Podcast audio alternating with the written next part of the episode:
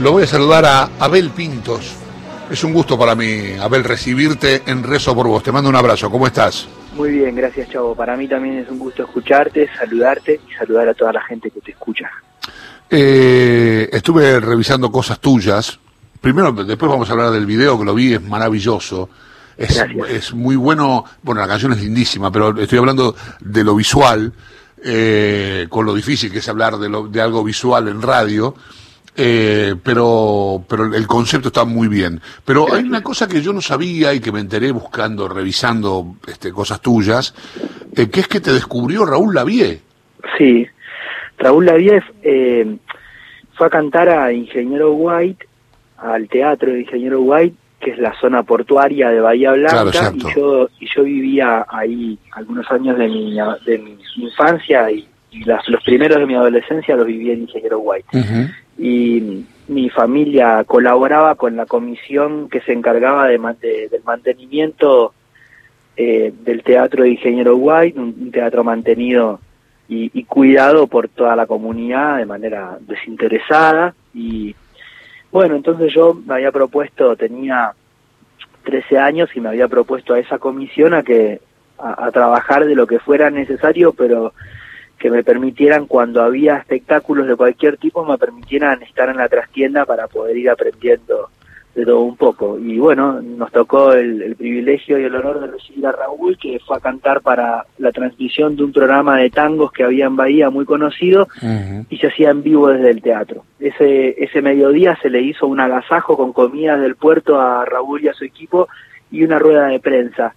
Eh, entre esos medios de comunicación alguno le dijo a Raúl que que yo era cantante, que era un poco el pollo de ahí de la, de la zona, y entonces Raúl me preguntó si era cierto, le dije que sí y me pidió escuchar algo. Le llevé un demo, fui a mi casa a buscar un demo con cuatro canciones, lo escuchamos juntos en el teatro porque él me pidió hacerlo de esa manera. Y a la semana él se encontró en, Buenos Aires con, con un productor en ese entonces muy muy conocido que se llamaba Piti Newrigarro sí, y, claro.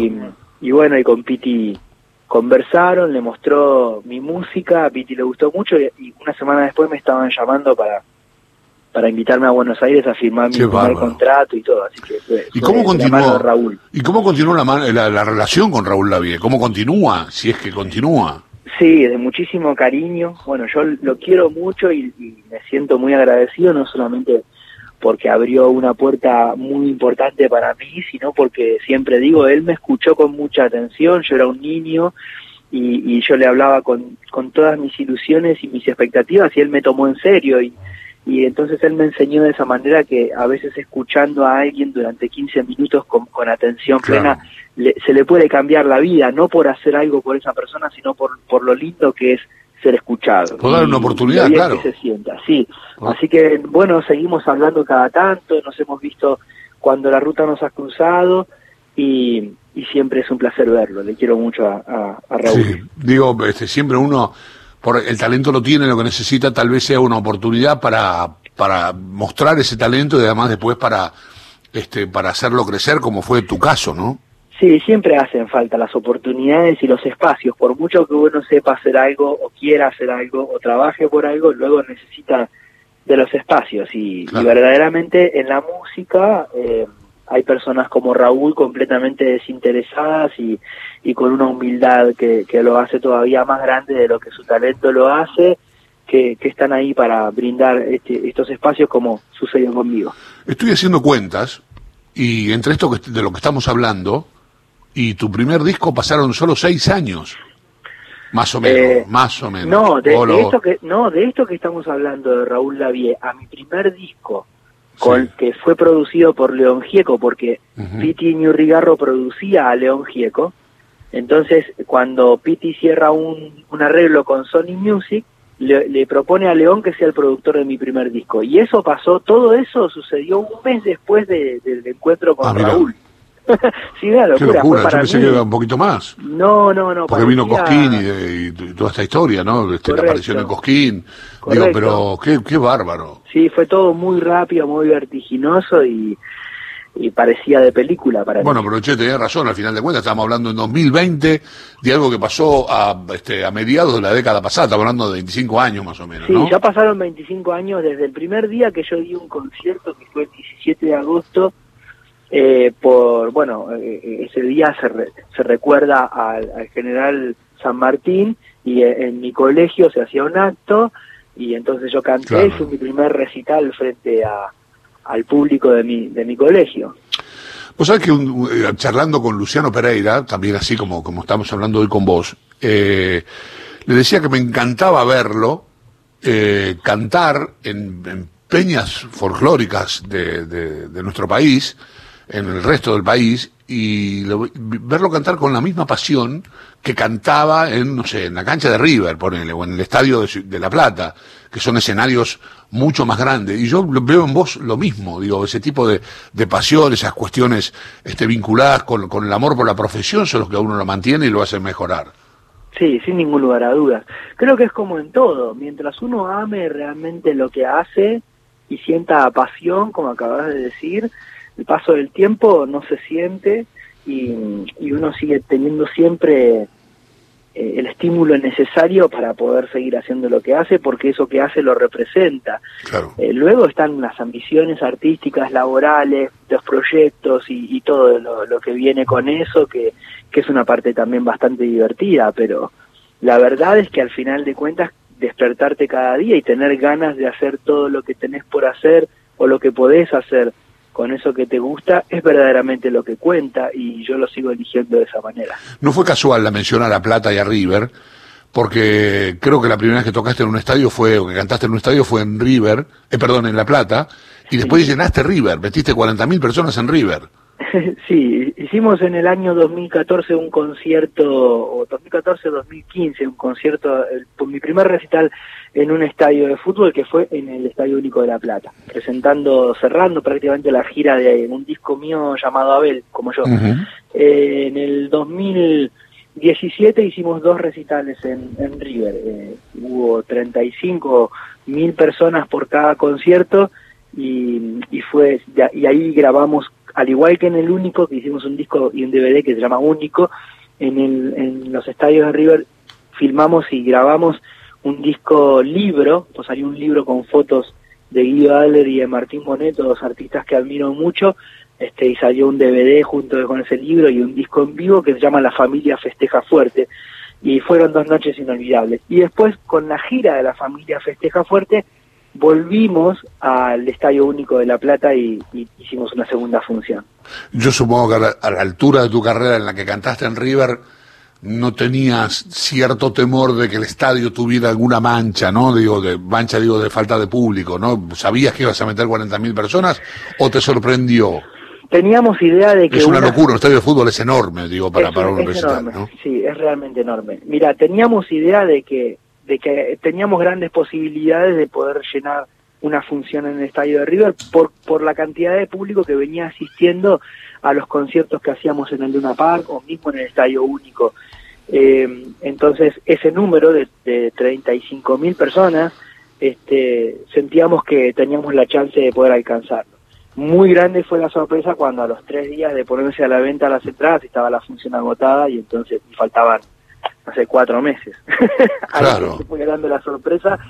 Y lo mejor de todo, Chavo, es que el, día que nosotros fuimos a una reunión al club para cerrar la fecha, la noche de ese día, eh, yo fui a ver a los Guns N' Roses a, River y cuando entré y, me ubiqué en, el lugar donde los iba a ver, empecé a mirar el estadio y ahí caí en la cuenta de, la locura que habíamos claro. esa misma tarde. Claro, porque digo, qué sé yo, este, yo, a ver, yo no tengo idea, yo no soy una, no, no, tengo idea cómo funciona la cabeza o, cómo conoce un artista de tu magnitud sus cosas, pero digo, si viene uno y dice, che, vamos a hacer tres River, y yo lo miré y decía, ¿cómo, cómo metemos ahí 120 mil personas? Porque tenés que meter 40 mil cada noche.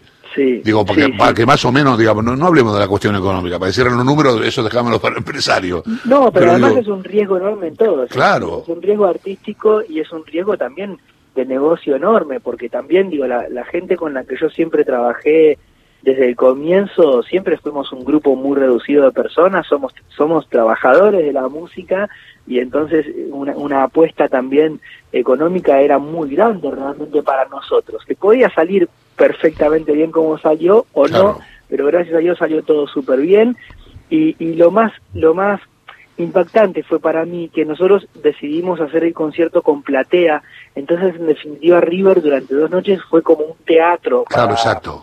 Para muchísima cantidad de personas. Eso iba a preguntar. Ese formato fue muy lindo. Eso iba a preguntarte, digo, este, una cosa es un estadio y otra cosa es un teatro. Este, a mí me parece, yo nunca, nunca me puse a cantar, por suerte para la gente, nunca me puse a cantar en un teatro o en un estadio, pero este, al haber asistido a recitales en teatros y en estadios, hay una diferencia muy clara. En el estadio hay como un ambiente más, este, más festivo, más de, más de, más de, estadio justamente. Y en el teatro uno está más sentadito, ¿no? Digo, está más, está más, más como en, en, plan de disfrutar o, poner los cinco sentidos en lo que está tocando y no tanto en lo que hay alrededor. Yo no sé cómo funcionan ustedes la diferencia entre estadio y teatro. Me parece que tiene mucho que ver con el concepto del, del concierto que el artista plantee, porque en definitiva, por ejemplo, a mí me tocó ver a The Police en River eh, con, lo, con todo el público de pie, un concierto completamente este, enérgico y, todo. Em, y luego me tocó ver a, a Sting también en, creo que fue en el hipódromo, Sí. Eh, y Sting tiene ya como otra frecuencia que de Police, ¿no? Claro, va, más para como para el lado del teatro y sin embargo eh, éramos un teatro de 20.000 personas ahí, había un silencio de misa y, y él planteaba, es que lo que venía desde el escenario nos, nos ponía a todos en esa frecuencia y uno tiene que confiar en que el público va eso a sintonizar esa frecuencia que uno va a proponer en el concierto y entonces el contexto pasa a ser anecdótico, en verdad tiene más que ver con el concepto de concierto. Abel, ¿cómo estás? Horacio Marmurek te saluda. ¿Qué tal, Horacio? Eh, algunas cosas, eh, ¿alguna vez, Abel, en qué momento te diste cuenta que, digo, porque para el River ya te diste cuenta, pero yo que alguna vez he acompañado alguna presentación tuya en las provincias, eh, vos has sido siempre muy cariñoso con, con esa familia, con la familia que festeja fuerte con vos, y, y, pero en algún momento se te debe haber complicado la calle, ¿no? No, la verdad es que no. Cambia, cambia la dinámica y lógicamente eh, a mayor popularidad uno va, va notando la mayor exposición en la calle respecto de que un montón de gente te, te conozca, pero la verdad es que para eso uno trabaja mucho también, ¿no? Para poder estar en contacto con todo ese público, sea el público que, que va efectivamente a los conciertos y compra tus discos y escucha tu música, o, o, sea el público grande al que le llamo yo, que es, que es ese público que te respeta y que, y que siente, o que siente respeto por, por el amor que vos tenés para hacer lo que haces. Entonces, sí cambiaron los tiempos y cambiaron las dinámicas. Siempre lo dije, yo voy al supermercado a hacer mis compras y eh, hace algunos años atrás una compra me llevaba 20 minutos y ahora me lleva una hora y media, pero está, no, no, no, no pasa más que eso y lo que viene de parte de toda esa gente que me saluda o que quiere una foto o conversar dos minutos, eh, es, es muy bonito lo que viene, se siente muy bien, es de mucho respeto, es de mucho cariño y eso se agradece. Abel, eh, ¿cómo estás de, El otro día te vi en el codo a codo, ¿no? Y... Mm, yo soy de lágrima difícil, ¿eh? Ajá. Pero me emocioné mucho. Eh, qué bueno. Y, me parece que no sé cuán conectado con esa sensibilidad que está en la canción, canción nueva y en tu, tu próxima paternidad, eh, tenés a flor de piel. Me imagino que para un artista y con esta historia que contás vos de la canción nueva, que es jugar a las escondidas, padre primerizo, eh, ¿cómo está esa, esa piel para la música? Bueno, en órdenes generales todos, por todo lo que estamos viviendo, estamos muy movilizados. La humanidad entera está muy movilizada y con altísimos grados de sensibilidad, ¿no? Eh, y, y, al mismo tiempo, en lo personal, también estoy experimentando una etapa de, de altísima, altísimos niveles de ansiedad y de sensibilidad. Entonces, siempre dije que yo las canciones que escribo son como, como brotes emocionales. En realidad hay, hay bastante poco de, de proceso intelectual en mis canciones. Siempre eh, termino dejando en las canciones esos brotes emocionales en los que ciertas cosas que se procesaron dentro mío un tiempo determinado, eh, en un momento piden pista y salen a través de la forma que yo elegí para, para expresarme en la vida, que es a través de las letras y de las músicas. Mm. Entonces, eh, imagínate que en estos tiempos, eh, insisto, de tan sensibles para todos en la humanidad y, también dentro de mi familia, estoy escribiendo prácticamente a diario, tengo muchas cosas para decir porque, porque me pasan muchas cosas, de, de muchos órdenes distintos a nivel mental y, y también emocional. ¿Qué es lo que más te genera expectativa de tu paternidad? ¿Qué es lo que más te, te genera, no sé si decir expectativa, incógnita, duda, eh, no sé, más o menos, incertidumbre? Ansiedad. La verdad es que, la verdad es que en lo que más pienso es en, en poder verle la cara.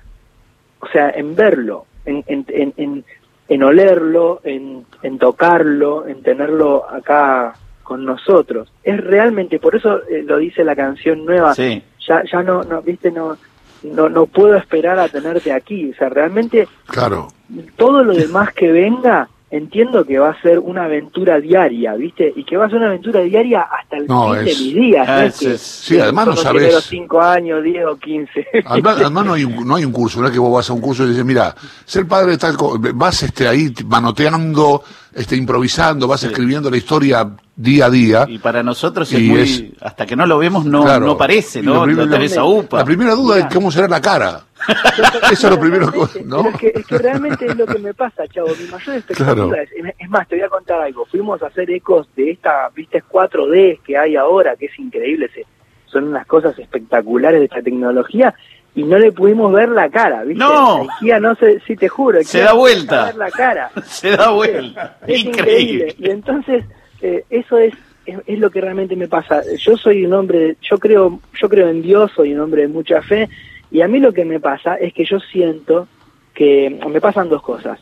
Eh, en el orden de la aventura diaria que decía, eh, yo siento que, Dios me da la oportunidad de poder, me, está enviando un ser para, para que yo pueda acompañarlo en su vida de la manera, de la mejor manera que pueda, ¿no?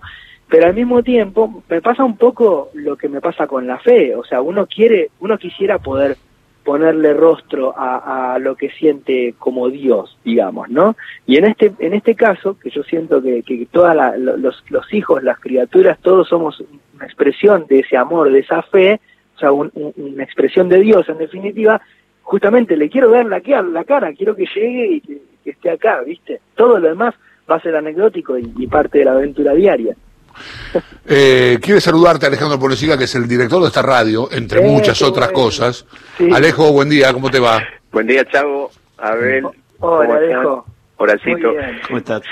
simplemente yo quiero decirte gracias en nombre de Radio Nacional, porque vos vas a hacer un concierto en unos días más y con tu generosidad que algunos conocemos de hace tiempo, eh, te preocupó que todo el mundo pudiera escucharte en tu nueva presentación con este Piedra Libre y otras canciones que en el último tiempo empiezan a desgranar tu nuevo trabajo.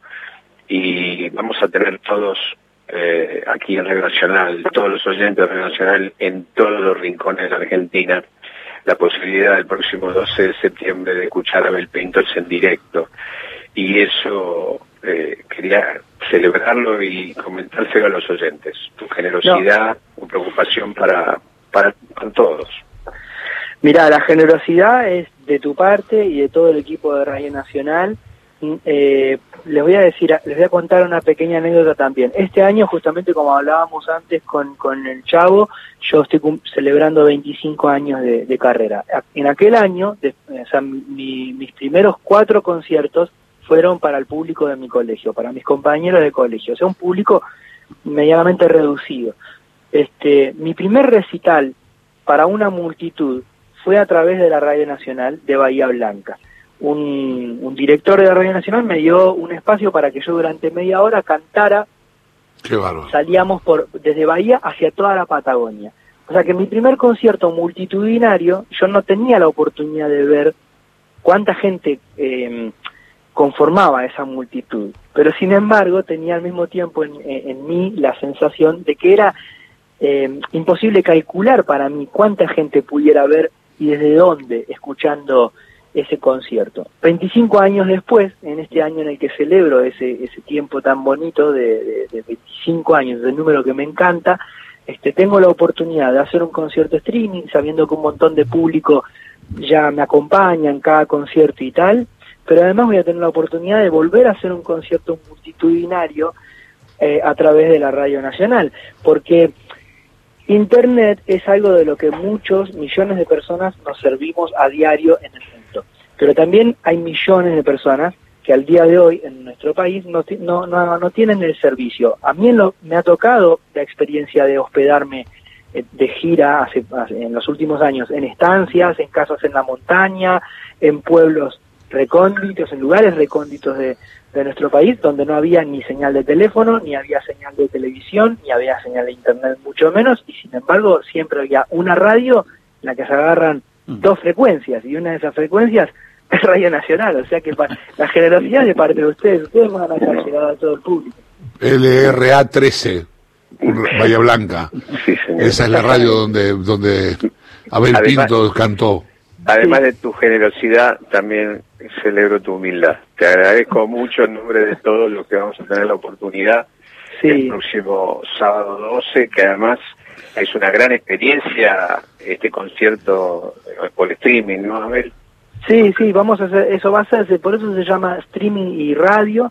Este, quienes tengan acceso a internet y, y a, a comprar un ticket hoy en día pueden entrar a Live Pass Play que es Live Pass con doble S Play, este punto com, la iPass Play, esa es la página en la que pueden comprar su ticket y en la que van a ver el concierto a través del streaming el 12 de septiembre a las 9 de la noche. Quienes no tengan acceso a internet o no prefieran o no puedan pagar el ticket, simplemente sintonizan Radio Nacional desde cualquier punto del país o a través de la página para todo el mundo y escuchan el, el mismo concierto en vivo y en directo y nos acompañan con la otra experiencia que es escuchar algo a través de radio y eh, que es distinto a verlo en internet. es mejor ni peor, es otra experiencia. Abel, eh, vos sabés, te ves una pregunta que le hicimos a casi todos los artistas que están tocando en esta, con este sistema, con esta plataforma en streaming. ¿Cómo es tocar, terminar una canción y que no aparezca el aplauso? ¿Cómo funciona en la cabeza de ustedes? Sí, bueno, eh, eh, en mi experiencia, y como, te, como acabo de contar, es algo que he experimentado muchas veces y, que a mí eh, me gusta también, porque cantar en, en, la radio, cerrar los ojos y cantar y terminar la canción, no escuchas un aplauso, pero esa sensación mágica de estar conectado en otro nivel con, con miles o millones de personas es increíble. Por otra parte, cuando grabas un disco sucede bastante lo mismo vos te metes a una pecera de un estudio, haces tu mejor versión de la interpretación de esa canción y cuando termina lo único que escuchás es a través del tollback a un ingeniero de sonido que dice, bárbaro, a ver, ¿qué hacemos? ¿Grabamos otra? en, el mejor de los casos, porque también puede estar la de horrible, vamos. o te, cortan al medio, ¿no? Totalmente. Otra vez, dale, ponete la las pilas. Vos, estás, cantando y te dices, no, no, no, no, pará, pará, ver, pará, pará. No, pará, para, tomate un minuto y y volvemos. Y Apreté mal. ¿Querés ir a comer algo? Sí. Y, por otra parte, mi primer, mi primer concierto en vivo, registrado en un disco en vivo y en un DVD, fue sin público, fue para la naturaleza ah, en Tucumán, que se llama Sueño Dorado, el disco. Sueño Dorado. Eh, completamente. Y entonces, yo estoy, para mí es una experiencia distinta. Repito, nosotros en este streaming no vamos a buscar emular un concierto en vivo porque la energía que el público presente nos da en vivo no, no hay forma de emularla. Tampoco vamos a emular la precisión del audio y de la interpretación que, que brinda un disco. Vamos a hacer un terreno neutral. Vamos a presentar la, la energía y la vibración de una banda y de un cantante tocando en vivo y en directo, pero al mismo tiempo apuntando todo al audio más cercano posible de, de, la oportunidad que nos brinda la experiencia de escuchar un álbum. Entonces, para mí es eso, un streaming es otra forma de experimentar la música, no es tratar de acercarse lo más posible a una u otra experiencia, o a la experiencia del vivo o a la experiencia del disco, sino buscar otra forma de experimentarnos y de compartir música de frente a, las posibilidades que hoy tenemos. A ver, ha sido eh, un placer escucharte, mm, Alejo. eh, ¿Querés despedirlo? Nosotros este, tenemos el informativo, el tema y demás. Sí, como, como yo que engancha, engancho el sueño dorado con esa versión tan linda que hiciste de Cactus de Gustavo Cerati. Sí, un día como hoy lo recordamos un poquito más. Muchísimas gracias, muy amable. Muchas gracias de corazón, Alejo, gracias Chavo, gracias a todos por, por este espacio, por esta conversación, por brindarme y abrirme las puertas y la sintonía de la radio para que todas las personas que nos quieran acompañar el 12 de septiembre lo puedan hacer. Va a ser un concierto con toda la banda, va a ser un concierto largo de dos horas, tal vez un poquito más, pero vamos a repasar canciones de toda mi carrera y los últimos lanzamientos del último tiempo, incluyendo el que acabamos de, hacer ayer que se llama Piedra Libre. Eh, abrazo grande, Abel. Igualmente, un abrazo fuerte, tengan un lindo día. Alejo, abrazo grande. ¿Estás ahí? ¿Cómo, ¿Cómo va todo? ¿Cómo estás? Impresionante, muy emocionado y muy movilizados todos con, con este concierto de Abel y algunas cosas más que Radio Nacional siempre nos trae, ¿no? Estamos muy activos. Septiembre es impresionante. ¿Hay alguna cosa que vos tengas ganas de, contar, de, que, vaya a pasar este mes? Sí, por ejemplo, el 18 vamos a hacer la transmisión de los premios Gardel, que es un tema muy importante porque celebra toda la música argentina. Sí, señor. El 17 empieza el fútbol. espera un poquito, ¿cómo va a ser, eh, en, qué plataforma, cómo va a ser este, cómo, la entrega de los premios Gardel en tiempos de pandemia? Eh, bueno, ese es un, es un, es un casi secreto que está armando la gente de Capif. Sí te puedo decir que el conductor va a ser Alexandri de de Miranda.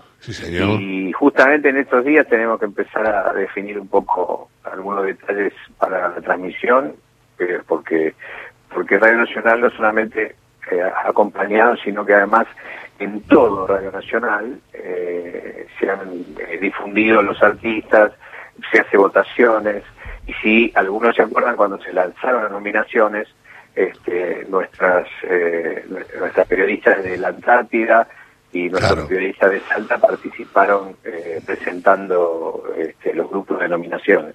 Eh, gracias por elegir eh, Rezo por Vos para, para esta presentación de Abel Pinto, que es un artista de lujo, un gran artista argentino. Hemos tenido una charla maravillosa con, con Abel. Abel es uno de los más grandes, de las cosas más lindas que nos ha pasado en la cultura popular. Es un artista gigante y, y así como lo escuchan, siempre ha sido así. Alguien muy humilde, muy muy conectado con la vida de todos y muy generoso. Bueno, estamos, estoy muy feliz de estar acá, eh, quiero que lo sepas. Creo que lo, mejor que podés saber, lo mejor que podés saber de mí es eso. Así que te mando un gran abrazo. Gracias, Chavo, un abrazo muy grande. Alejandro Polesica, el director de esta radio.